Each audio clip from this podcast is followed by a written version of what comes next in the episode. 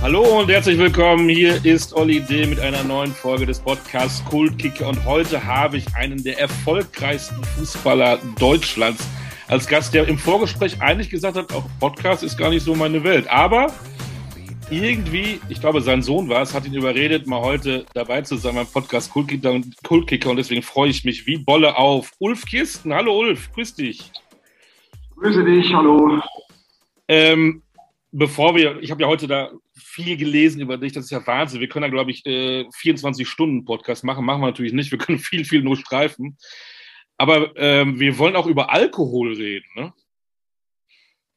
Ja. Alkohol und Fußball. Das kommt so ein bisschen, ja, das gehört eigentlich immer zusammen. Auf dem Fußballplatz wird immer Alkohol getrunken. Und die meisten Fans trinken ja zumindest Bier. Genau. Äh, und auch nicht nur die Kiste Bier nach dem Spiel, wie man das so gerne kennt, sondern du bist, äh, wir fangen mal wirklich tatsächlich an mit dem, was heute ist und nicht äh, Start deiner Karriere 1972, da kommen wir später dann zu in Ruhe. Du bist, weil viele ja mal fragen, was macht so ein Fußballer heute, was macht Ulf Kirsten heute? Du bist irgendwo Unternehmer geworden, ne?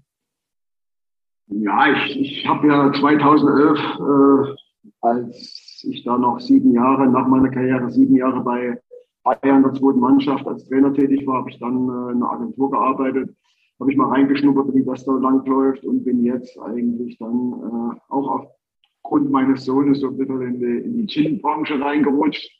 Das hat einen Hintergrund, dass wir 20, äh, als Corona ausgebrochen war, ich mit meiner Stiftung, die ich mit meinem Sohn mache, äh, äh, äh ja, eher, eher weniger Einnahmen hatten äh, weil halt, halt auch die Gelder knapper waren. Und da hat, ist er auf die Idee gekommen zu sagen, lass uns einen Gin bauen oder Gin machen, äh, produzieren lassen. Äh, einen, einen, schwarzen Gin mit, mit äh, ja, 99 Flaschen limitiert, 99 Euro eine Liter Flasche. So ein bisschen auf, auf meine Bezo Person bezogen und äh, die haben wir dann äh, zu meinem Geburtstag zwischen 3. und 4. Uhr freigeschaltet. Innerhalb von drei Minuten waren alle Flaschen weg. Die Nummer 9 ist sogar für 1000 Euro für die Stiftung äh, äh, ja, weggegangen. Die haben wir versteigert und ja, dann sind viele Anfragen gekommen, äh, ob wir das nicht nochmal machen würden. dann haben wir halt jetzt den Schwarten äh, produziert, äh, rein sächsisches Produkt, äh, aus den Flaschen kommen aus Italien, aber äh, ja, sind wir jetzt seit ein, einem Jahr auf dem, auf dem Weg oder ein Jahr äh, äh, dabei und haben da gesagt, äh, Gin für Bolzplätze, was ja eigentlich Alkohol mit Bolzplätzen wie untypischer ist. Aber äh, ja, wir, wir haben dann äh, gesagt, wenn wir 10.000 Flaschen verkaufen, äh, gehen wir äh, ja, in die Region, wo es halt, äh, ja, wo es halt, wie soll ich sagen, wo es notwendig ist, dann auch was zu tun, die Kids auf die Straße zu holen und versuchen dort den Bolzplatz in Verbindung mit Stadt vielleicht den einen oder anderen Gönner mit zu bauen. Und äh, da sind wir jetzt äh, kurz davor und äh, sind schon in Gesprächen mit in Dresden fangen wir an und nächstes Jahr wollen wir halt äh, in eine andere Region gehen, die, die, äh, die das braucht und äh, die da auch sich freuen würde und, und Sinn darin sieht, dass wir einen Deutschplatz für Kinder bauen. Alkohol für einen guten Zweck, das ist ja auch wirklich eine schöne Botschaft. Ähm, ich bin Milch- und Kaffeetrinker und mal ein Bierchen. Ähm, wie gut kennst du dich denn im Gin aus? Was ist denn schwarzer Gin? Ja, der Gin ist einfach schwarz. Äh, das ist äh, ein, ein, hochwertiges Produkt. Das wird in, in, in der Nähe von, von Dresden destilliert. Ähm, ist in, in, äh, London 3, darf aber nicht so genannt, genannt werden. Die Destillation London 3 darf aber nicht so genannt werden, weil es halt schwarz ist. Und ist mit einem, mit einem ja, Lebensmittelfarbe geschwärzt und äh, schimmert manchmal bläulicher, je nachdem wie alt oder wie grünlich. Äh, aber wie gesagt, ein, ein, sehr gutes Produkt und sehr hochwertig. Wie viele Flaschen hast du denn mit deinem Sohn getrunken, bis ihr festgestellt habt, oh, der Geschmack, der ist genau der, den wir so gerne in die Flaschen abfüllen möchten? Ja, da wir den ersten ja schon produziert hatten und schon geschmacklich in der Richtung waren, äh, haben wir dann eigentlich relativ, ging das relativ schnell. Wir haben dann äh, gar nicht so lange gebraucht, um zu sagen, Mensch, das ist genau unser Geschmack äh, und ähm, kommt bis jetzt, muss ich sagen, sehr, sehr gut an. Äh, wird auch wirklich angenommen von den Leuten und von, von äh, äh Gastronomen. Äh, und wir sind momentan auch sehr zufrieden. Da musst du uns noch verraten, wie da so die Geschmacksnote ist. Ich kenne mich da nicht aus. Ich weiß nur, wenn ich einkaufen gehe, mittlerweile stehen ja, ich weiß nicht, wie viele Flaschen Gin. Ah, ja, also, ja, wir haben so Minze mit drin, äh, äh klar, Holger, Rose, roter Pfeffer. Das sind so fünf von neun Botanicals, die wir da äh, zugemischt haben. Ich trinke es gerne mit bisschen Orange. Äh, wer den Gurkengeschmack hervorheben will, da tut halt mal ein Stück Gurke rein oder ein bisschen Minze. Ähm, super ist es, wie man es präsentieren kann halt. Man, wir haben das äh, so ein bisschen getestet, haben gesagt, wir machen erst Eis rein, dann einen neutralen Tonic. Wir verwenden äh, Thomas Henry dafür, mit denen wir auch eine Kooperation haben. Und dann den Gin oben drauf, das macht so unten weiß, oben dann äh, äh ja so ein schwarzer Streifen. Und dann äh, ist das zum Servieren, sieht das natürlich geil aus, wenn man den Gin Tonic äh, zweifarbig präsentieren kann und dann halt äh, ja, der Geschmack ist wirklich sehr, sehr toll. Jetzt musst du es noch verraten, wenn jetzt einer zu Ostern sich gerne mal so einen Gin leisten möchte, wo, wo kann er den kriegen? Ja, bei uns auf der Homepage. Wir, wir haben ja Online-Geschäft mhm. auch und machen www.derschwatte.com. Also Schwatte, Doppel-T geschrieben, e.com. Äh, und äh, ja, ist halt der Versand geht relativ zügig und das sind auch. Äh, das war der Werbeblock. Wunderbar. ja, auch mal sein, nicht? Dankeschön, Ulf das gute Getränk heißt der Schwatte, naheliegend, weil das ist ein Spitzname der Schwatte. Damit sind wir ja eigentlich auch beim Fußball. Aber ähm, ich habe ja auch viel gelesen und geguckt äh, über dich. Aber wie bist du zu diesem Namen gekommen? Wer, wer schuld an diesen Spitznamen der Schwatte? Das haben wir ja jetzt vor kurzem auch mal überlegt, wer mir den eigentlich gegeben hat. Ähm, so richtig, richtig wissen wir das gar nicht. Äh, ich vermute, der Andreas Thom hat mir das Ding irgendwann mal an den Kopf geworfen. Ähm, aber wie gesagt, ich bin mir da wirklich nicht so sicher. Es kann auch von, von den Journalisten gekommen sein. Ähm, so richtig klar oder so richtig, äh, wenn man herausfinden konnten wir es bisher nicht. Aber es stimmt, dass du verantwortlich bist für den Spitznamen Zecke bei Andreas Neuendorf. Ist das richtig? Das stimmt, das stimmt, war damals im Trainingslager sich äh, eine Blutvergiftung durch einen Zeckenbiss zugezogen. Und im Krankenhaus, hat, wir ihn besucht haben damals, äh, haben wir dann halt, da habe ich dann gesagt, eine Zecke. Und seitdem hat sich der Name etabliert bei ihm. Er hat sogar auf dem Trikot hinten drauf gehabt. Und äh, ja, ich glaube, er, er kann ganz gut damit leben. Von Zecke kommen wir jetzt mal zu deinen Anfängen. Ähm, erinnerst du dich noch an deine ersten Schritte im Fußball beim BSG Chemie Riesa? Äh, ja, erinnere ich mich schon. Ich erinnere mich auch gern daran, weil es eine schöne Zeit war. Das, äh, ich hatte damals einen hervorragenden Trainer, der hieß Günter Quaas und äh, der konnte unheimlich gut mit den Kindern äh, umgehen, hat sie auch ja, irgendwo gefördert und gefordert im, im Rahmen seiner Möglichkeiten. Damals hatte man ja nur ein oder zweimal Training. Und das war eigentlich eine, eine, sehr schöne Zeit damals. Ähm, war das klar, dass du in einen Fußballverein gehst oder hattest du noch andere Interessen? Ich habe jetzt, das war jetzt gerade unterbrochen. War das, war das klar, dass für dich Fußball Nummer eins war als Kind, dass du auf jeden Fall in einen Fußballverein wolltest? Ähm, ja, ich habe relativ früh damit angefangen, äh, Fußball zu spielen. Hatte zwar auch, äh, mein Vater war Leichtathlet und, und Radsportler und äh, hatte dann auch so ein bisschen Affinität vielleicht äh, zu diesen beiden Sportarten, aber für mich stand Fußball eigentlich vor der Grund. Ähm, dann bist du gewechselt äh, zu B, von BSG Chemie zu BSG Stahl. Wie kann man sich denn das vorstellen? Ist das, war das ähm, wie von 60 München zu Bayern München oder wie von SFC Köln zu Fortuna Köln oder? Die Rivalität war zu dem Verein eigentlich nicht, nicht so groß, äh, eher gar nicht, weil zum einen äh, unterschiedliche Ligen waren und zum anderen ist man ja früher auch äh, nicht gewechselt, weil man gewechselt ist, sondern eher mehr dann delegiert worden. Und äh, dann hat Stahl Riesa mich halt äh, versucht zu bekommen. Äh, für mich war das halt dann auch ein, ein, der nächstgrößte Schritt, war ja bloß ein Kilometer auseinander oder zwei. Von daher äh, äh, war das eigentlich die, die richtige und, und gute Entscheidung. Hattest du da in den, in, den, in den jungen Jahren schon auch Vorbilder? Ähm, ja, wir, hatten natürlich, äh, in den ganz jungen Jahren hat man natürlich immer die Bundesliga geschaut. Mein großes Vorbild war damals Gerd Müller. Ich denke mal, dass jeder hat sich irgendeinen rausgesucht, ob, ob jetzt äh, ja, vielleicht in Franz Beckenbauer oder, oder in nach Dresden konnte man, brauchte man ja nie weit schauen. Da hat man ja natürlich auch äh, hervorragende Spieler und äh, man hat sich dann auch nach denen, denen orientiert. Und äh, entweder war man halt von der Region her ein, hat man in Dresden ein oder halt, man hat dann ganz rausgeschaut und in der Bundesliga hat sich einen rausgesucht. Ich hatte dann zwei. Ich hatte den Peter Kotte, weil der so typisch war noch von Dresden, meine Spielweise oder ich hatte seine Spielweise und Gerd Müller bietet sich ja an als Stürmer, äh, dass man den dann gemacht hat. Hast du da schon als Kind so einen Knipser? Ähm, ja, äh, ich habe äh, nicht wenig Tore gemacht als Jugendlicher und äh, bin dann zwar bei Stahl Rieser kurz ins Mittelfeld gerückt, habe ich dann mal rechts Mittelfeld gespielt, das weiß ich noch. Ähm, bin dann auch, äh, wo ich in der Jugend nach Dresden gewechselt bin, als rechter Mittelfeldspieler nach Dresden gewechselt. Aber als, als ganz kleiner Buch habe ich halt wirklich in der Mitte angefangen. Das war bei Chinesen. Okay. Und wie war das dann, als auf einmal der große Dynamo Dresden äh, angeklopft hatte?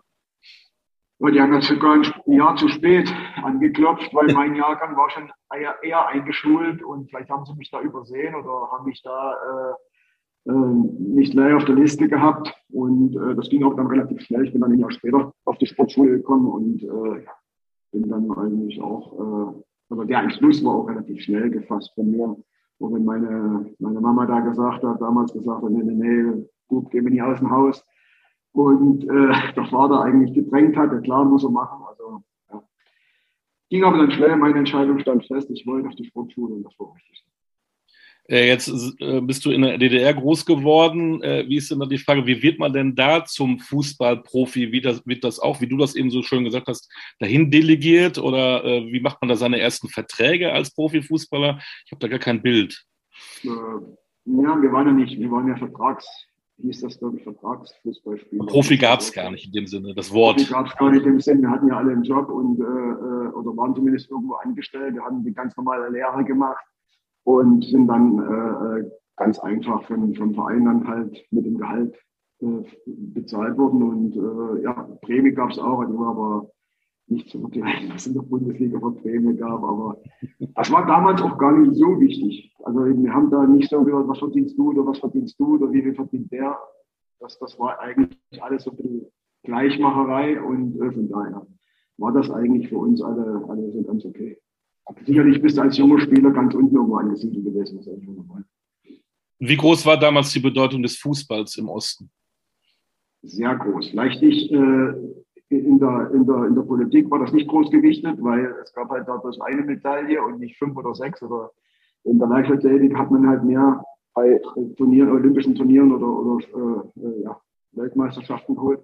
Aber in der breiten Masse bei den Fans war das natürlich, äh, Fußball stand an ganz oberster Stelle, wie es jetzt auch immer noch ist und äh, wie es auch damals wahrscheinlich in der Bundesliga so war und in anderen Ländern. Fußball ist halt eine Volkssportart und äh, da konnte sich dann auch jeder daran erfreuen oder ärgern, wie auch immer. Und äh, deswegen äh, war das der Stellenwert. Und das sieht man ja jetzt auch, wenn man in die, in die, äh, in die neuen Bundesländer schaut, welche Begeisterung bei den Stadion herrscht. Also, das ist ja Wahnsinn, wenn man Magdeburg, Rostock, Fallen, Dresden, Union Berlin, wenn man das so sieht, was da, was da abgeht, ist das schon krass. Wann hast du denn gemerkt, dass du so als Fußball, als, als Fußballprofi, ich wollte schon wieder sagen, ähm, so ein bisschen privilegiert bist? Äh, ja, sicherlich haben wir auch ein bisschen mehr verdient, klar. Und wir konnten natürlich auch reisen, reisen in Sachen Sport.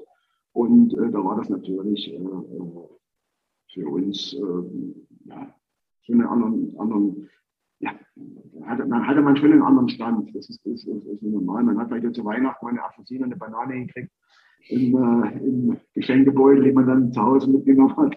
Ähm, aber ansonsten, äh, äh, ja, wir haben uns, konnten uns aber auch in der Stadt überall bewegen, also als ganz normal. Und das erkennen, wie es jetzt so ist, äh, dass man dann ja, angestürmt wird.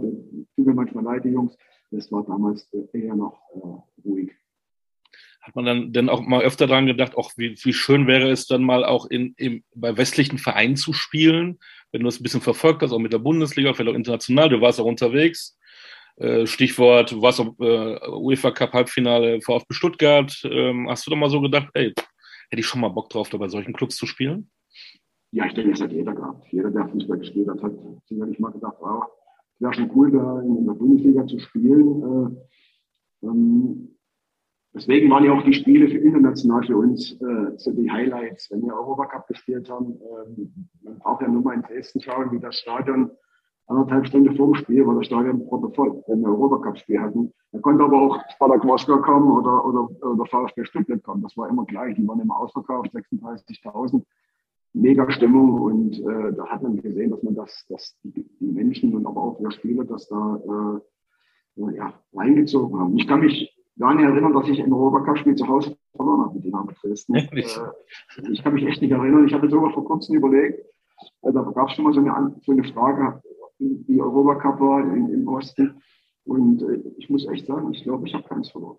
Oh, muss man nachgucken. Würde ich jetzt mal ganz spontan so sagen. Auswärts schon, aber zu Hause eher nicht. Dann lassen wir es mal so stehen. ja, aber ich, das kann man ruhig mal nachschauen. Ne? Ich glaube, in Stuttgart, da habe ich nicht gespielt, war ich gesperrt, aber es war 1-1. Mhm. Und alles andere haben wir eigentlich so gewonnen. Hattest du denn schon mal so einen, so einen Lieblingsverein gehabt dann aus dem Westen? Kann ich das jetzt laut sagen? Ja. Ohne Gewünsche? ja, also eigentlich war ja im Osten, glaube ja. ich, waren, waren so ja, 80 Prozent oder 70, 80 Prozent äh, waren da schon Bayern-Fans. Mhm. Und du gehörtest dazu? Also das, ist, das ist ja, ja, das ist ja, das ist ja normal, wenn du immer einen Verein hast, der Meister wird und äh, ja, medial zu begleiten wird, ist es natürlich für ein kleines Kind äh, leichter, äh, dann auch äh, dahin zu schauen.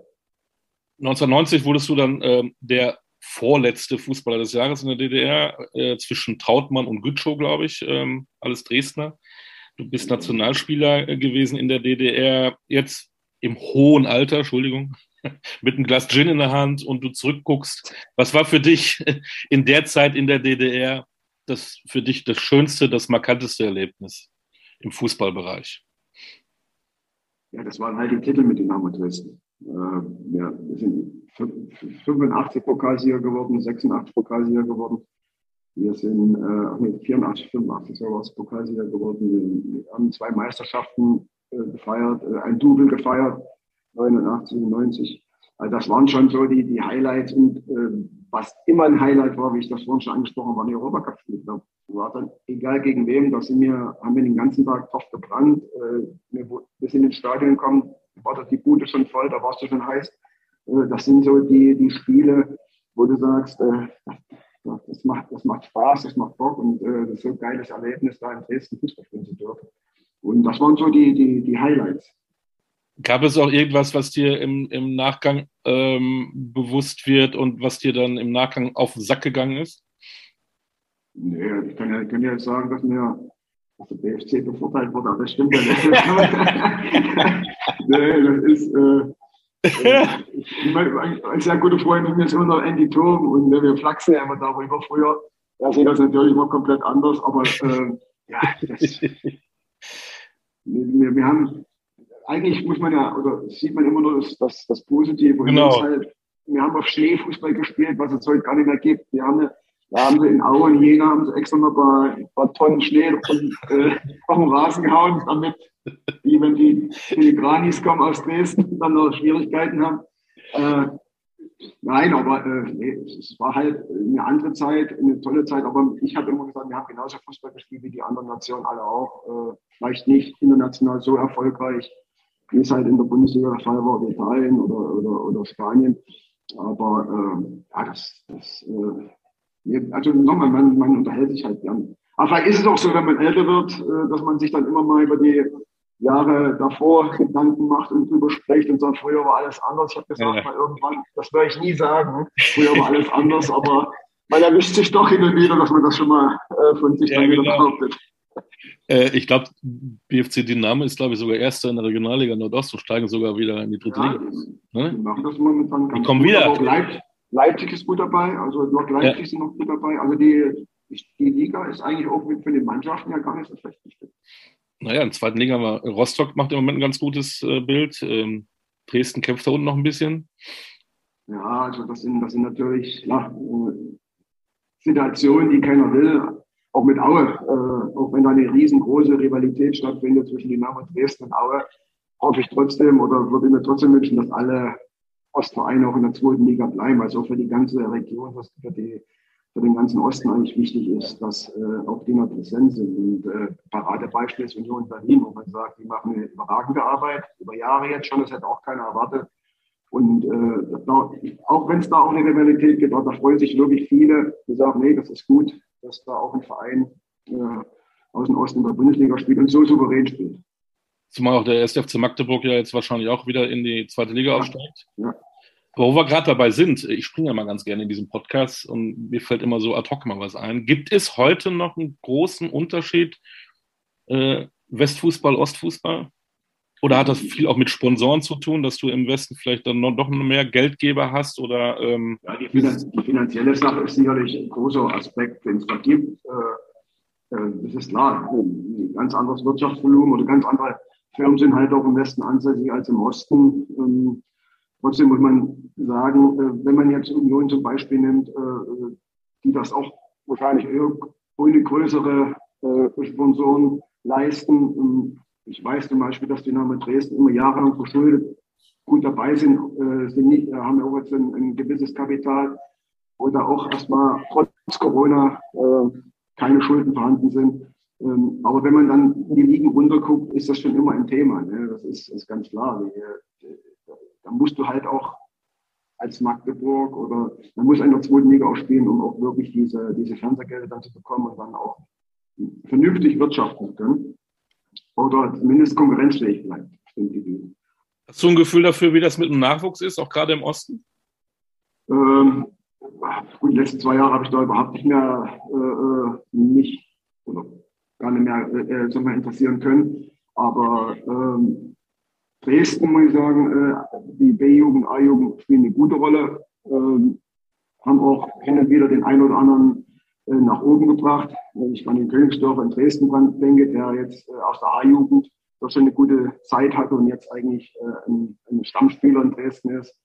Ähm, über Jahre hat immer Rostock hervorragende Jugendspieler hervorgebracht, weil sie auch gut miteinander anfangen. Und ich glaube, ähm, die Nahrungsarbeit wird gerade da, da wird äh, äh, großen Wert drauf gelegt, weil es halt die finanziellen Mittel auch nicht da sind, um äh, äh, andere Spieler vielleicht groß einzukaufen. Deswegen versucht man gerade im Osten auch auf die Jugend Wert zu legen, dass sie dann in die eigenen Reihen spielen. Was ja komisch ist, aber das ist irgendwie, weiß ich nicht, fast im Fußball normal mittlerweile, aber mich ärgert das ein bisschen. Wir reden über, über Magdeburg, über Riesa, über Dresden, über Aue. Wir reden gar nicht über RB Leipzig. Das ist eine Mannschaft, die jetzt äh, noch zwei Titel gewinnen kann. Ja, Viertelfinale Europa League, die sind im, im, im Pokal ähm, im Halbfinale. In der Bundesliga werden sie, wie es aussieht, für die Champions League qualifizieren. Ähm, aber wenn man, man redet so wenig über, man redet vielleicht auch, wie du eben auch erwähnt hast, Lok Leipzig, die da wieder kommen.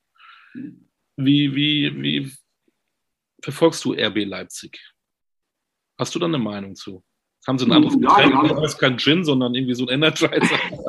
äh, nein, also äh, dass dort eine gute Arbeit geleistet wird, äh, das, das, das zeigen wir. Das würden sie ja nicht äh, äh, die letzten Jahre auch in der Bundesliga eine gute Rolle gespielt haben. Und äh, sie haben jetzt wirklich zwei Titel, die sie holen können. Und ich sage, einen holen sie mit Sicherheit davon. Einen holen sie mit Sicherheit davon, weil sie auch wirklich die Qualität momentan haben. Und wenn man mal die Hinrunde ausblendet, wo es halt nicht so gut lief, aber jetzt sind die sehr stabil, sehr dominante. Das Spiel in Dortmund hat es ja auch gezeigt, äh, was sie da abgerissen haben. Äh, ich sage, wer einen Titel holt, hat den auch verdient. Den kriegt man nicht geschenkt. Und äh, ich bin jetzt kein Fan von RB, aber äh, man muss auch die Leistung anerkennen. Wenn sie gute Leistung bringt, äh, ist es ganz klar. Und international ist es sowieso eher so, hält man eher mehr auf die eigenen die eigenen Spieler, also nein, Spieler, eigenen Mannschaften aus dem mhm. eigenen Land, als wenn man sagt, ich, ich außer wenn jetzt Liverpool kommt, weil Liverpool, das sind so die, das war so der nächste Verein, den ich gerne mag, äh, den kenne ich natürlich vieles, ne? aber auch weil der Jürgen Klopp der Trainer ist und eine super, super Arbeit leistet. Aber nochmal auf RB, RB hat wirklich äh, äh, die letzten Jahre gute Arbeit geleistet und auch wenn sie mehr Geld zur Verfügung haben als alle anderen Vereine im Osten, deswegen reden wir manchmal über die, ja, du hast ja gesagt, du willst ja eher äh, erstmal mit den kleinen Vereinen anfangen, weil du hast ja die Nöte und, und Sorgen im ja. Osten angesprochen und die hat ja Leipzig nicht. Richtig. Ähm, war das die größte Rivalität bei euch im Ostfußball, Dynamo Dresden, Lok Leipzig oder gab es was anderes? Äh, mit BFC Dynamo. Ja. War, okay. äh, ja. Ähm, also wir, wir Spieler hatten immer ein sehr gutes Verhältnis, auch zu Lok Leipzig. Das waren halt so die drei, das mit Magdeburg wieder, die drei, drei vier Top-Vereine. Äh, und äh, außer die Fans, die konnten sich halt nicht ganz so gut leiden, aber die, die Spieler hatten aufgrund auf der Nationalmannschaft, aber wegen der Nationalmannschaft eigentlich immer ein gutes Verhältnis. Was warst du, bleiben wir noch tatsächlich beim Osten, im Osten, als du da gespielt hast, was warst du da für ein Stürmer? Wie würdest du dich da beschreiben? Ähm, ja, ich war ja, ich bin ja mit, mit 17 in die erste Mannschaft gekommen, habe mich dann aber erst mit 19 so richtig festgesetzt, ein Stammspieler geworden. Ähm, ja, ich, ich, bin ja als reiner Rechtsaußen gekommen. Wie gesagt, wir hatten ja damals noch dieses äh, Libero 3-3-3. Und ich war da reiner Rechtsaußen und äh, war so ein unbekümmerter Draufgänger, äh, äh zweikampfstark, explosiv. Äh, habe da in den ersten Jahren eigentlich auch nicht die, die vielen Tore geschossen, war ja so der Vorbereiter. Und das hat sich dann in den, in den letzten, so ja, ja, 87 vielleicht, dann hast du das ein bisschen geändert, dann hast du auch mal als Rechtsaußen bisschen mehr Tore geschossen. Ich habe aber nie als Mittelstürmer fungiert in, in, in der, da war der Ralf Minge da, dann war man da, hat man der Gütschow gespielt, da hat man der gespielt. Ich war wirklich eher noch der Rechtsaußen. Ich bin dann halt durch die Systemänderung auf zwei Stürmer, äh, die auch meiner Ansicht nach erst hier im Westen stattgefunden hat, äh, äh dann so ein bisschen mehr in die Mitte reingerutscht und äh, ich denke, Tore schießen, äh, das hat man so ein bisschen im Blut und deswegen hat das dann auch hier in Leverkusen sehr gut geklappt. Und dann kommen diese Zeiten, es lockert sich alles ein bisschen auf in der, in der DDR. Wie hast du das verfolgt? Hast du dann auch zum ersten Mal auch Gedanken gehabt, oh, es ist, könnte sein, dass ich vielleicht irgendwann mal woanders gehe, und zwar in den Westen? Wie hast du das so mitgenommen, mitgefühlt? So das ähm, ja, wir haben uns damals, wo dann halt die Grenzöffnung war, haben wir uns ja damals auf das Länderspiel vorbereitet in Österreich und haben das zwar sicher spannend mitverfolgt, aber das war immer so, ja, wir haben noch ein Länderspiel, wir haben ein Länderspiel, da war das eigentlich gar nicht so äh, vom Kopf drin. Das ging erst dann los, wo wir dann halt äh, gemerkt haben, oh, da ist mal der, der Trainer da, der, der äh, Vereinsmanager da und äh, dann kann man, es könnte sein, dass die auch Interesse haben. Ähm, wir, konnten, wir kannten uns ja mit Wechseln oder mit, mit, äh, mhm. ja, mit Transfers überhaupt nicht aus. Also mhm. äh, dann hat der Verein Dresden hat dann nochmal versucht, einen Vertrag zu machen mit uns, äh, äh damit dann halt auch Ablösungen wahrscheinlich generiert werden können. Ja, und äh, ich, also wie gesagt, das ging erst so richtig los in, in, in, in 90, im Januar 90, wo man sagt, jetzt, jetzt äh, äh, weiß man, dass man begehrt ist und jetzt äh, müssen wir trotzdem weiter Gas geben, äh, um A, die Ziele zu erreichen mit Dynamo und B, äh, vielleicht sich anzubieten für andere Vereine. Weil Bundesliga war ja dann für jeden ein Traum, äh, zumindest für die Nationalspieler, die sich einschätzen konnten, oder die Spieler, die sich realistisch einschätzen konnten, sagen, ja, es ist die Möglichkeit, das besteht die Möglichkeit, ins Ausland zu wechseln oder in die, die Bundesliga zu wechseln. Also 1990 war ja äh, für dich irgendwie ein Wahnsinnsjahr, ne? Fußballer des Jahres in der DDR, dann hattest du dort dein letztes Länderspiel äh, im Maracanã. Äh, für die DDR geht ja eigentlich auch. Und 1990 dann der Wechsel in, in den Westen. Äh, wie, wie hat sich das mit Leverkusen angebahnt? Hat der Kalli dich in den Arm genommen, hat dich rübergeschleppt? Oder das war eine spannende Zeit. Ja, das war, es waren ja viele Vereine, die dann dran waren. Und für uns war das natürlich dann auch ein riesen, ja, ein Riesending, was auf uns eingeprasselt ist. Äh, kam der Verein, der Verein kam. Äh, jeder wollte irgendwas und äh, der Kalli war sicherlich in der Phase der cleverste hat uns damals 89 äh, schon, äh, sagen wir, Ja, sagen wir, mir einen Vertrag gegeben im Dezember.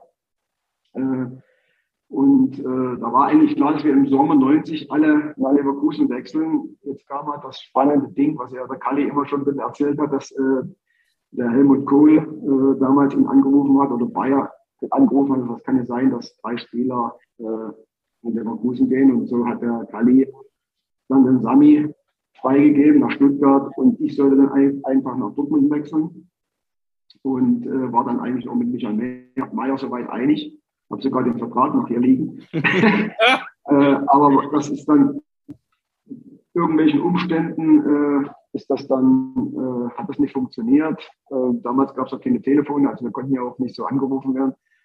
Und äh, irgendwann stand der Kalli in Leverkusen, äh, in Dresden, der Tür, wechselt jetzt nach Leverkusen. Und ich sage, nee, ich gehe nach Dortmund. Das war klar. Und, äh, ja. Dann war noch der Mailand dran. Also das war, das war wirklich dann eine Zeit, wo ich sage, das war schon sehr, sehr viel. Äh, aber der Kali war dann halt wahrscheinlich so dominant in Dresden, hat, hat die alle mit seinem Gewicht eingeschüchtert. Also, dass er gesagt hat, naja, gehen wir da hin. Die Ablössumme war für die damalige Verhältnis 3,7 Millionen, war ja auch nicht so wenig.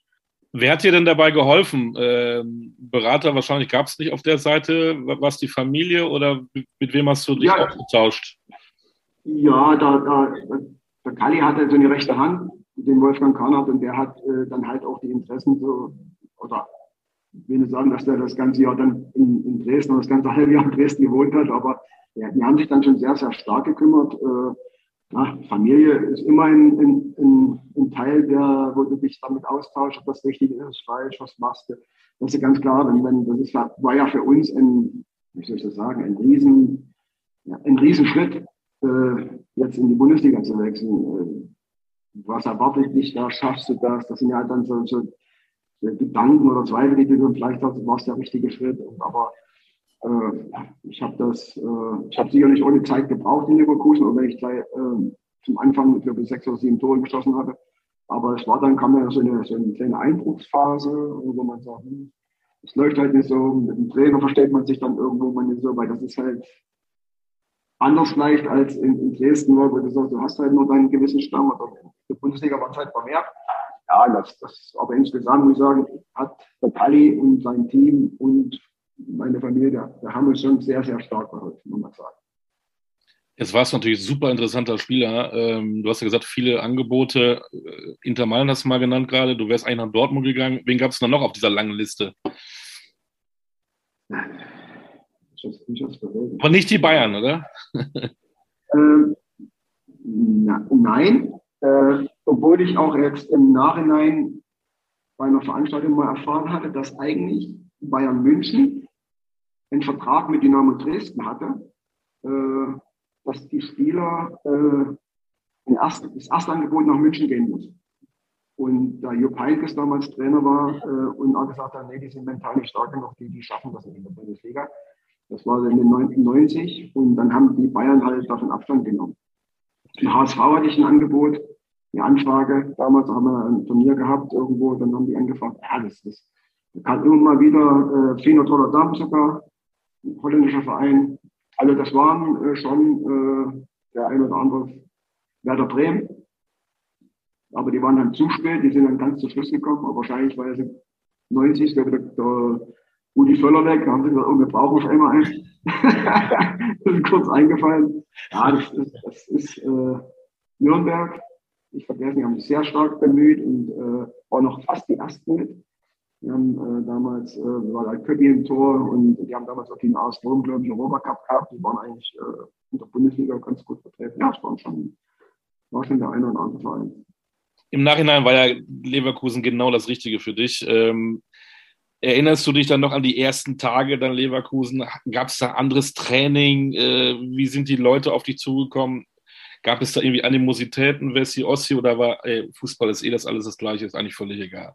Ja, also da wir ja immer Regenbetrieb in Dresden in Kabinen hatten, wo uns war halt äh, nie Stillstand. Äh, wir haben zusammengesessen und gelacht und ich bin, in, erinnere mich genau, den ersten Tag in die Kabine rein, saßen alle auf ihrem Platz, eine Stunde vom Training, saßen alle auf dem Platz, keiner sagte was und Eddie Thom hat mich auch damals schon vorbereitet, sagte, Ulf, musste, musste gucken, das ist anders als bei uns. Und da war ich sehr überrascht und äh, ja, das war schon äh, erstmal so ein Abtasten, also West zu Ost oder Ost zu West. Also das war schon, da hat man schon gemerkt, äh, es kommt wieder so einer und äh, ist halt, klar, nimmt mir wieder vielleicht den Arbeitsplatz weg, wie auch immer. Und äh, das, ja, das hat sich dann, das, das Glück war in Leverkusen, dass da auch ein, ein, ein Lupesco gekommen ist, ein Franco ist gekommen. Ähm, das sind, da waren wir dann so fünf, sechs neue.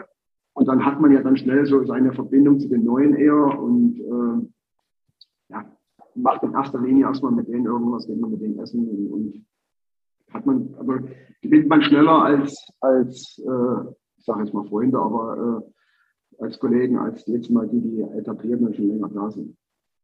Und das beste Training, ja, das Training, äh, ich war erstaunt, im Ausdauerlauf, da war das Ausdauerlauf der Trainer mitgelaufen. Da habe ich dann gefragt, was machen wir jetzt noch? Zum Endditum der Ulf. Das war jetzt die Ausdauerprogramm. Und wir sind manchmal zwei Stunden durch den Wald gelaufen als Vorbereitung und da waren, da waren es dort 45 Minuten, wenn überhaupt. Und da war das schon, äh, das Training war schon ein anderes. Auch viel, viel weniger. Okay. War die, die Spieleinheiten auch intensiver, aber äh, insgesamt, wir haben jeden Tag zweimal trainiert. Das war halt äh, in der Bundesliga, aber in, Leverkusen war es halt so, dass du Dienstag und Donnerstag zweimal hattest und sonst immer nur einmal. Montag war frei, nach dem Spiel, das gab es ja bei uns gar nicht. Und die Inhalte, die Trainingsinhalte?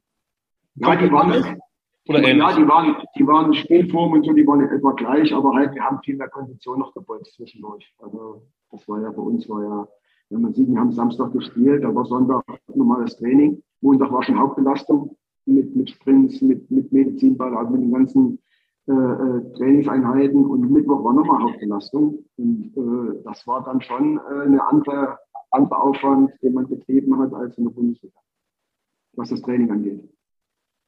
Ähm, Anerkennung bekommt man immer durch Leistung und du machst mal gleich in deinem ersten Bundesligaspiel gegen keinen geringeren als den FC Bayern dann auch mal ein Tor gleich. Ne?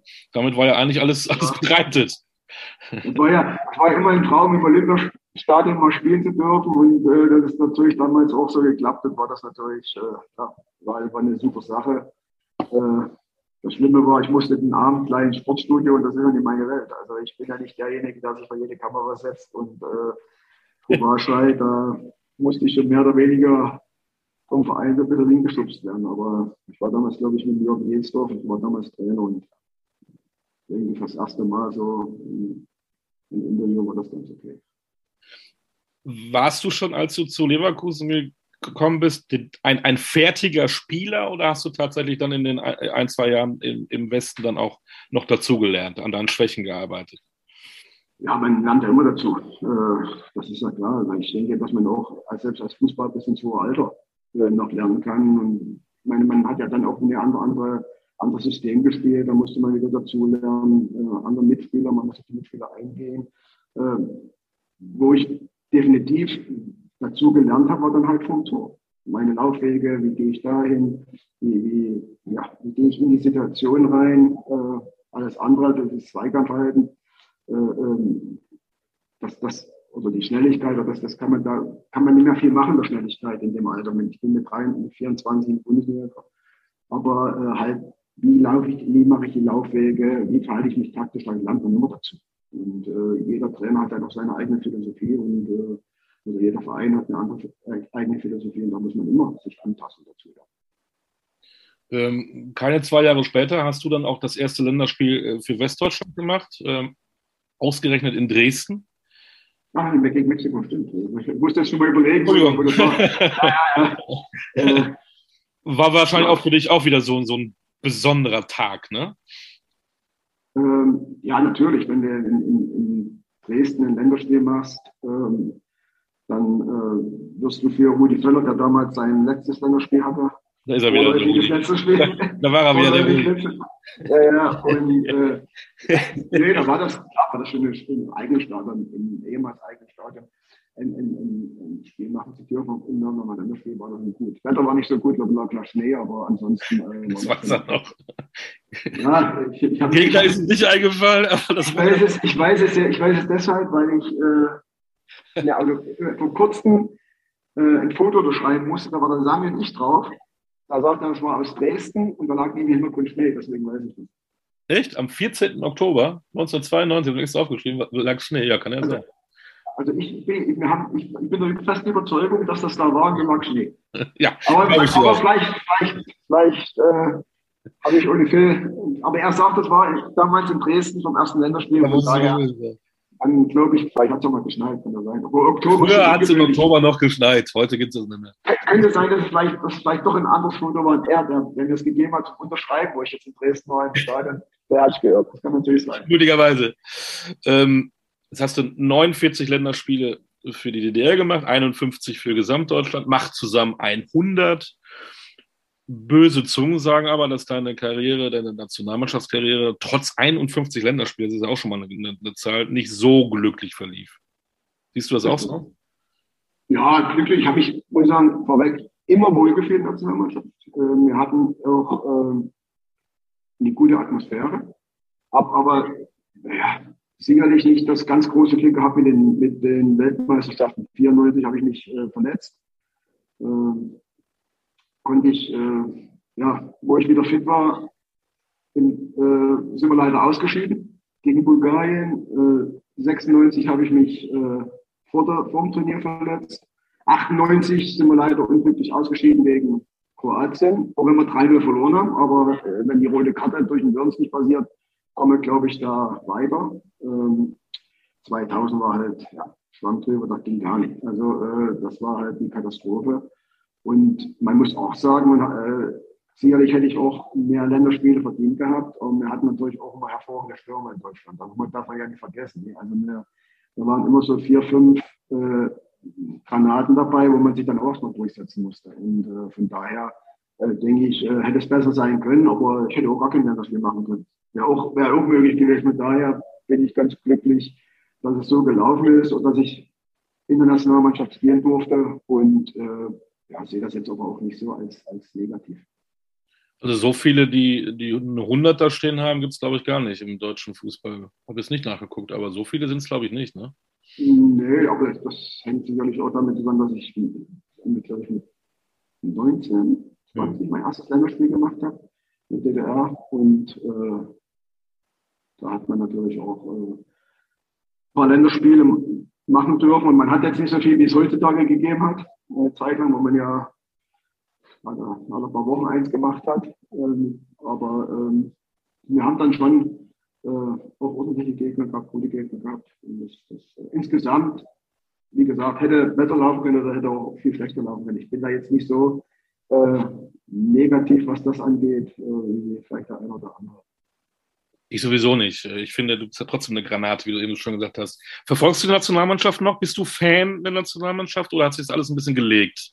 Nee, das hat sich gelegt. Äh, ich, ich gucke ganz Fußball. Ich schaue mir aber nicht jedes Länderspiel mehr an. Also äh, äh, wenn jetzt natürlich Holland oder, oder Frankreich, Spanien, England, die schaut man sich mit Sicherheit an. Da versucht man auch alles, die zu sehen. Und wenn es mal wenn irgendwelche Probleme vielleicht gibt, aber jetzt mal in Lettland oder, oder äh, ohne den Nationen zu nahe zu treten, äh, ja, dann gibt es sicherlich auch andere Dinge, die man machen kann und die vielleicht auch äh, wichtig sind.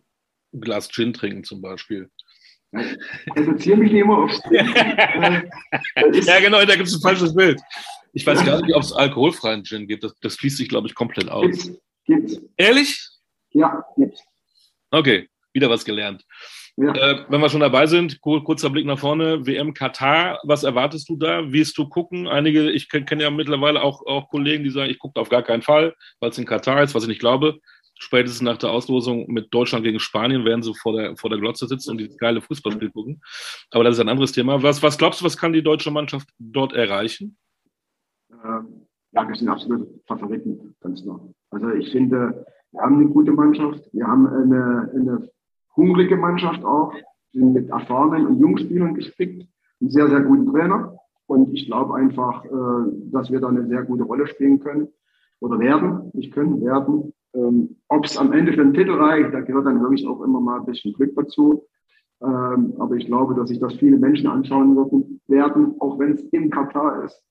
Äh, deswegen ähm, glaube ich nicht, wenn einer sagt, ich schaue mir das nicht an, äh, kann ich mir nicht vorstellen. Also, äh, wie gesagt, ich schaue mir wahrscheinlich auch nicht jedes Länderspiel an, aber die interessanten manchmal.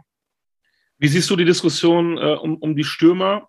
Dieses Thema, die, die Neuen der Brecher oder auch so einer wie du damals vorne rein, der die Bälle äh, nimmt und, und versenkt, den haben wir anscheinend nicht mehr. Wie, wie, wie siehst du das?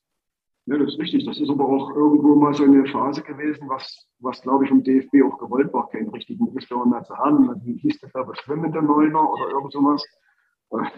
Und äh, man hat sich da, glaube ich, in der Zeit zu sehr an den Spanien orientiert.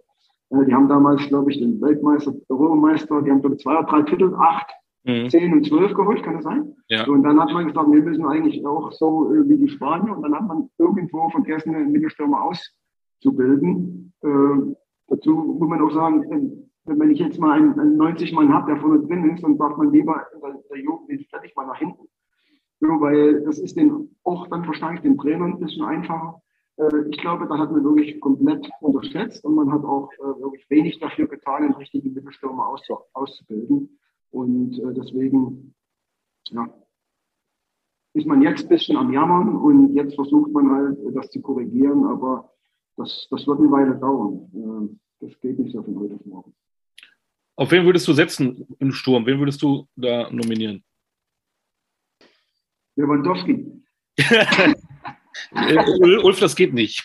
Ja, ja. Tut mir leid. Ich denke, ich denke, dass, die, dass die Mischung, ich will jetzt auch gar keinen Namen der Großen nennen, äh, ähm, das wird der, Hansi wird Flick wird das wissen, wer da äh, gebraucht wird, welche, welche Spieler da äh, den Erfolg garantieren. Und äh, äh wie gesagt, wir, wir haben nach wie vor sehr, sehr gute Spieler, die, äh, auch wenn es vielleicht der hundertprozentige Mittelstürmer äh, nicht da ist, aber äh, das können dann andere auffangen und äh, ja, vielleicht ist man dadurch ein bisschen unausrechenbar.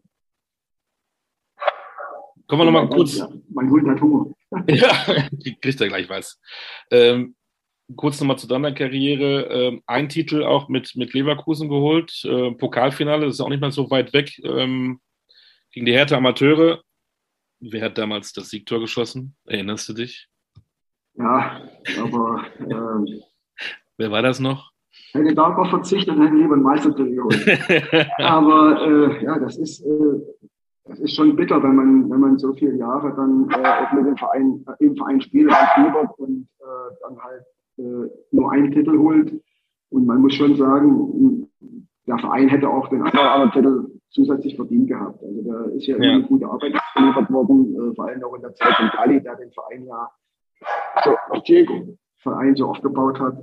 Ähm, das ist dann schon äh, äh schade. Ähm, jetzt Europacup, das, das sind so zwei Situationen, wo man hätte was machen können. Ne? Aussetzen. Ich, äh, meinst du mich jetzt? Sorry, sorry, sorry. Als du sagtest aus jetzt, meintest du mich, mich nicht, ne? Wie heißt der? Draco? Diego. Diego, Ach, Diego also nach, nach äh, Maradona. Maradona, ja. Ich habe erst schon Draco. Und das ist wirklich so, hat meine Tochter gesagt, wir nennen ihn Diego. Ah, okay. Ähm, aber ich glaube, das war ein brutal schweres Spiel. Du bist ja also so, so ein Haus, Haus, Hauswurf-Favorit gegen die Härte Amateure, die allerdings natürlich zu Hause in diesem Olympiastadion gespielt haben, was die Profis ja nie geschafft haben. Äh, war bestimmt ein ganz, ganz schwieriges Spiel. So von der Psyche her kann ich mir vorstellen. Ja, das ist, man, man ist haushoher Favorit. Äh, man kommt nicht um, umsonst ins Finale. Da muss man auch eine gewisse Qualität haben. Klar hatten wir dort riesige Chancen. Ich glaube, Zuschussverhältnis war 30 zu 1 gleich. Ich kann mich erinnern, dass der Kalle Ramelow mal von 30 Metern aufs Tor geschossen hatte. Aber ansonsten äh, war der Sieg schon verdient. 1-0, ja, ist dann halt nicht hoch, aber Titel ist es trotzdem. Genau, gefallen. Man hatte natürlich nur, man hatte natürlich nur 60.000 gegen sich. Ja, ja. Ich es waren bloß 10.000 aus Dresden da, äh, aus Dresden, aus Leverkusen da und der Rest war halt alle ja, Berlin, was ich auch verstehen kann. Wäre ich wahrscheinlich auch, wenn ich da im Stadion gewesen wäre, hätte ich auch die Amateure gehabt. Du hast das eben so schön angedeutet, dass der, so schade war, dass der, dass der Verein Bayer Leverkusen eben dann nur diesen einen Titel geholt hat. Dieses Jahr 2001, 2002, eigentlich war es ein geiles Jahr, ne? Ähm, Eig eigentlich, ja. Um die Meisterschaft gespielt, im Pokalfinale gewesen, dann Wahnsinn noch äh, Champions League-Finale äh, gegen Real Madrid mit diesem wahnsinns äh, verrückten Zinedine Zidane. Ist das im Nachgang ein geiles Jahr oder ein Scheißjahr, weil dadurch kam ja dieser Begriff Vizekusen. Ja, also man kann beides sehen. Man kann sagen, es war insgesamt wirklich äh, ein geiles Jahr, weil man hervorragende Spiele gemacht hat. Äh, große Nationen oder große Vereine äh, aus dem Wettbewerb äh, geschossen hat, wie Manchester United, wie Liverpool, Arsenal London war dabei. Wir haben gegen Juventus Turin gespielt, da haben wir zwar dort eine Packung gekriegt, aber ähm, ja, das, das, das war dann schon äh, insgesamt, was, was das angeht, von den Highlights her ein super Jahr, aber natürlich, wenn man dann am Ende mit leeren Händen dasteht, ist es bitter. Man muss natürlich auch sagen, vielleicht hatte man, wenn man auf steht wie in Hochzeiten tanzt, nicht den ganz großen Kader dafür, um das alles durchzustehen. Da kommt mal eine Verletzung dazu, dann kommt eine Erkältung oder eine Krankheit dazu. Also das, das spielt ja alles eine Rolle mit rein. Und das hat es ja damals auch bei uns ein bisschen mit äh, reingespielt. Und äh, ja, da hat man dann halt äh, nicht ganz so diese, äh, dieses Nachlegen, was den Spieler von den Spielern angeht, ja, gehabt, wie, wie es vielleicht heutzutage eher gehandhabt wird, dass man den Kader viel breiter und größer hat. Im Juli 2003 hast du dann ein Abschiedsspiel machen müssen. Ne? Du warst äh, nicht mehr so ja. gut. ich hatte Borreliose, ich hatte Zecken, äh, Zeckenbiss und äh, habe dann, ich wollte ja eigentlich schon in dem Jahr 2002 aufhören und habe Kali mich gebeten, noch weiterzumachen, so ist als Standby. Äh, habe ich gesagt, das ist kein Problem, aber ich bin noch fit und äh, habe dann mir ein, ja, irgendwo einen Zeckenbiss zugezogen, ein Trainingslager in der Schweiz, glaube ich, und äh, musste dann meine Karriere beenden und hatte dann, äh, ja, 2003 war das dann klar, dass, dass, dass da nichts mehr geht. Und äh, ja, dann habe ich halt mein das Abschiedsspiel geplant. Und das war auch so nochmal ein richtiges Highlight, muss ich sagen. Ich durfte das ja in Dresden machen. Und äh, mega Veranstaltung, die äh, viele Spieler willkommen, aber auch was da die Fans abgerissen haben und äh, was da im alten Haberlandstadion noch, äh, boah, das war schon gigantisch. War schon super und äh, ich ich glaube, keiner hat das, hat das nicht beeindruckt. Wie waren denn deine Gedanken, als du so äh, gewusst hast, dass das zu Ende gehen muss? Ähm, war dein, Gedanke, ich will auch beim Fußball bleiben oder, oder wolltest du eigentlich was anderes machen?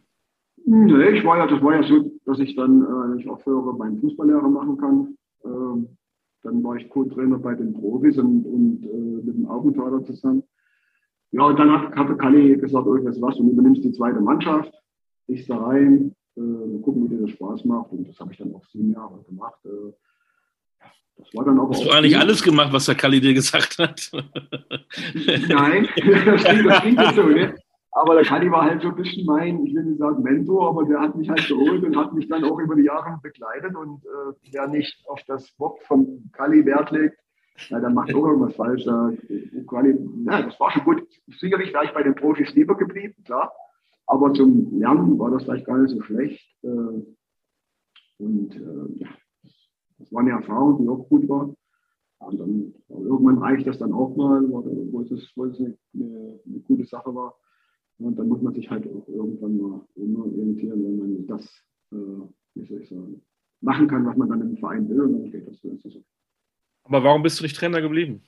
Hättest du woanders hingehen können? Äh, ja, die, in Leverkusen war die zweite Mannschaft immer so das fünfte Rad am Wagen. Also war die A-Jugend, B-Jugend, die ist immer mehr wertgeschätzt worden als die, als die äh, zweite Mannschaft. Und auch wenn man sagen muss, wir haben den Chris Kramer, den eigentlich gar keiner auf der Rechnung hatte, den hatten wir in der zweiten Mannschaft, der ist am Ende Weltmeister geworden. Ich glaube nicht, dass der das geschafft hätte.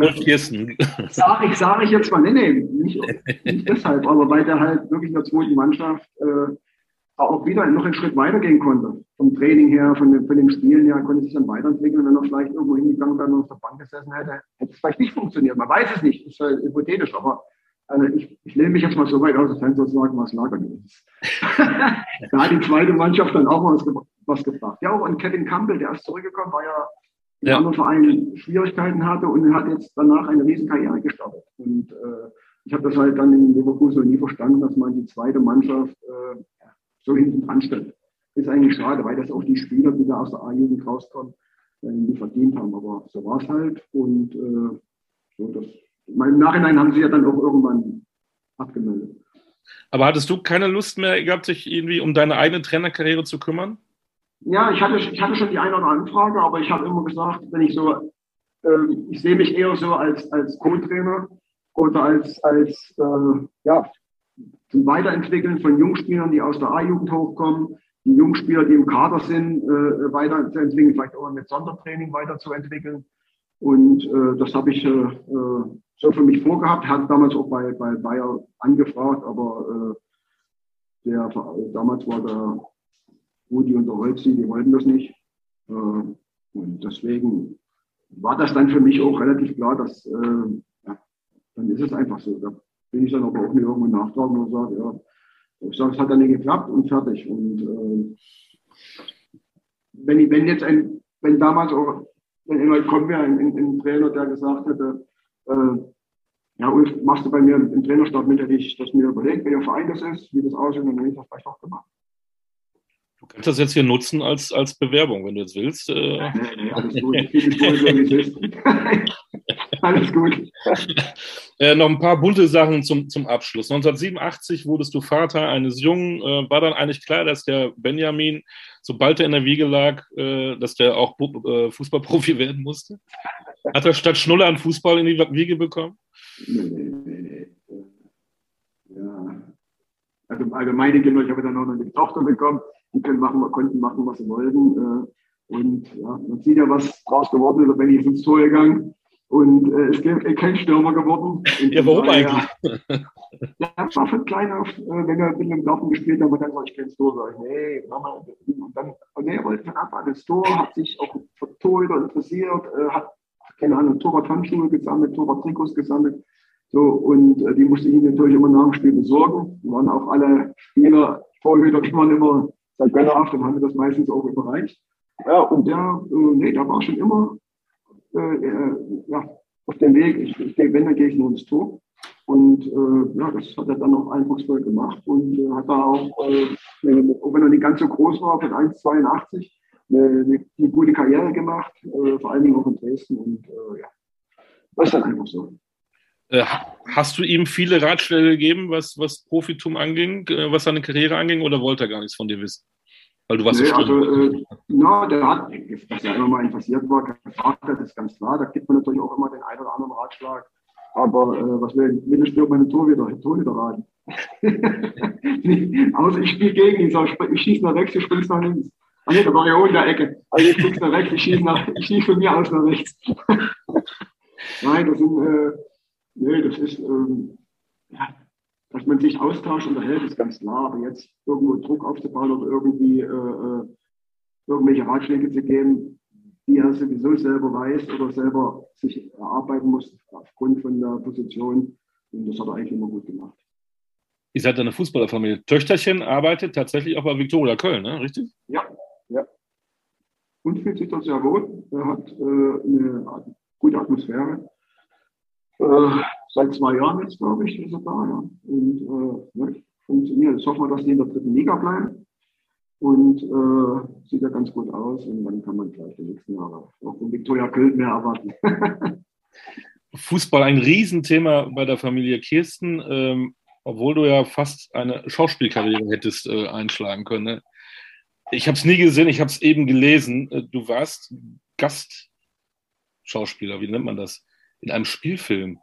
1994. Ja, aber wer ist? Jetzt halte ich fest. Ja. Der Film ist gedreht worden, 93. Im März, April mussten wir dann mit unserem Bus, mit dem Bayerbus, auf dem Weg, das wurde so dargestellt, auf dem Weg nach Berlin zum Pokalendspiel sind zwei Kinder bei uns im Bus reingekrochen. So. Die haben versteckt, die wollten halt, halt irgendwie ausgerissen, wollten nach Berlin. Und wir waren, das war echt gestellt, auf dem Weg nach Berlin. Wir gewinnen das Endspiel 1-0 und ich schieße das Tor. So war die Historie von dem Film damals. So ist das uns gesagt worden. Das Kind ist. Der, der Film. Am Ende, am Ende eingetroffen. der Film heißt, wer ist der Fairness Land? Paisch. Ja, keine Ahnung, wie das hieß. Bis, bis ich, hab, bis also, was musst du da machen? Was musst du Nein, wir, das war halt nur eine kurze Szene mit uns, mit drei, vier Spielern im, ah, okay. im, im Bus, dass wir da mit den Jungs so ein bisschen, die, dass wir die dann selber versteckt haben oder die sind dann zum Vorschein gekommen. Frag mich nicht, das ist jetzt 100 Jahre her, keine Ahnung. Also, das war irgendwie so gestellt und äh, ja.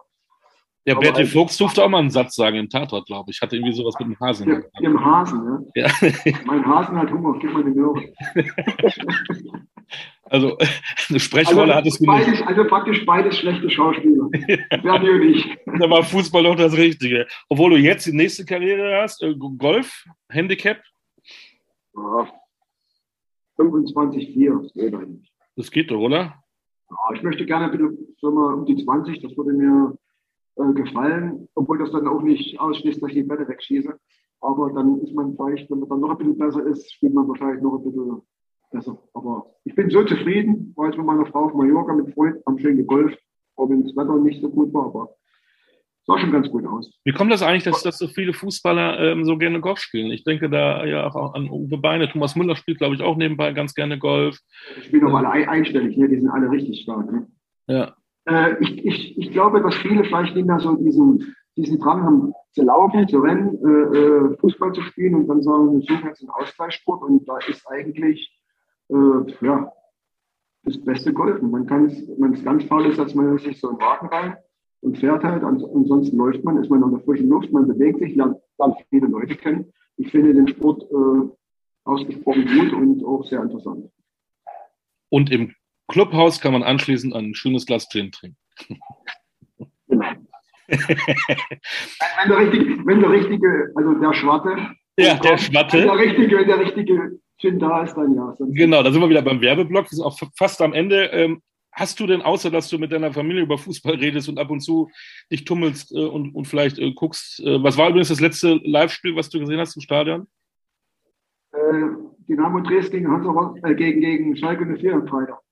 Bist du nur noch Fan oder hast du noch irgendwo irgendwas äh, im Fußballbereich noch zu tun? Machst du da noch was? Oder wartest du auf was? Oder gibt es was? Kann man dich doch noch mal sehen? Was, was jetzt im, im, Sportbereich, sagen wir so, das ist halt meine Stiftung. Wir unterstützen halt äh, Vereine, die finanzschwach sind in der Jugendarbeit.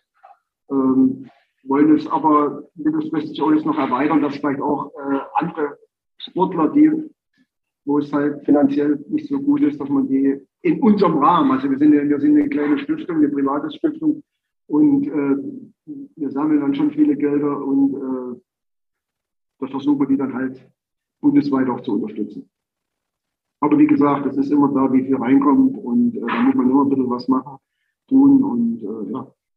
Ist so, macht aber auch Spaß und das ist so das, wo ich noch aktiv im Sport tätig bin und äh, ja. Und jetzt ist halt auch bei der Konzentration auf äh, das Projekt in unserem Gym.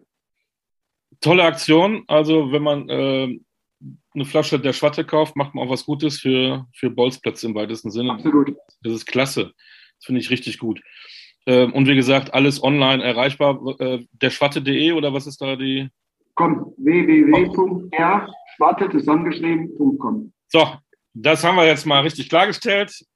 Ab jetzt gehst du jetzt, äh, ab jetzt, äh, wenn es dann online ist, dann gebe ich dir Bescheid, dann wird es krachen. Und jeder trinkt Ostern eine Flasche der Schwatte. Muss ja nicht gleich die ganze Flasche sein. Man kann ja, man kann sich das ja einteilen. Ja, man, kann, man, kann, man kann ja eine Kiste kaufen und dann kann man sich ein. ja, ja, natürlich. Gleich die Kiste. Ne? Gleich die Kiste. In diesem Sinne, Ulf, es hat mir riesig Spaß gemacht. Ähm, viel Erfolg für, für, für, dein Projekt. Und äh, mach dich nicht so rar äh, in den Medien. Macht Spaß mit dir äh, zu reden. Es gibt die, die Schweinsteigers der Welt. Äh, du als Experte würde ich mir wünschen. Äh, du nimmst ja auch kein Blatt vom Mund, aber ich glaube auch nicht, dass das deine Passion ist, ne? Ja, das, ist, das Problem ist einfach, ich, ich habe ja wirklich auch die eine oder andere Anfrage mal in so einem Studio, aber ich, ich spreche ungern über andere Vereine, weil ich da gar keinen Einblick habe. Wenn ich dann in so einer Diskussionsrunde drin sitze es wird über den Verein gesprochen und ich, ich da kann ich nie mitreden, will ich auch nicht, weil das, weil jeder Verein seinen Respekt verdient hat und da, egal ob es jetzt, meistens redet man ja, wenn es negativ läuft und nicht, wenn es ja. positiv ist. Und das ist halt nicht meine Sache. Also äh, ähm, ich, ich würde eigentlich auch neutral sein und äh, äh, mich da nicht so sehr reinhängen und da so viel äh, Negatives über andere Vereine äh, äh, sagen. Aber Kontakte zu äh, deinen Ex-Clubs Bayer Leverkusen und Dynamo Dresden hast du aber auf jeden Fall und das verfolgst du auch noch. Das passt auch vor allem auch zu den einzelnen äh, Fanabteilungen, weil die mich immer mal zum Fußball eingeladen haben in der letzten Corona-Zeit, halt dann in, in den Fanhäusern zu schauen. Das macht auch Spaß. Ganz genau. In diesem Sinne nochmal ja. viel Erfolg für deine ja. Aktion. Äh, viel Erfolg für den Gin. Grüße an, an den Sohnemann an die Tochter, an die Frau, an Diego und vor allen Dingen ja. bleibt alle gesund, das ist das Wichtigste. Ebenso, ich freue mich. Danke, tschüss. Danke für die Zeit. Das war Podcast Kultiker, die Episode mit Ulf Kirsten in 14 Tagen. Wir haben uns wieder. Alles Gute und Chin Chin.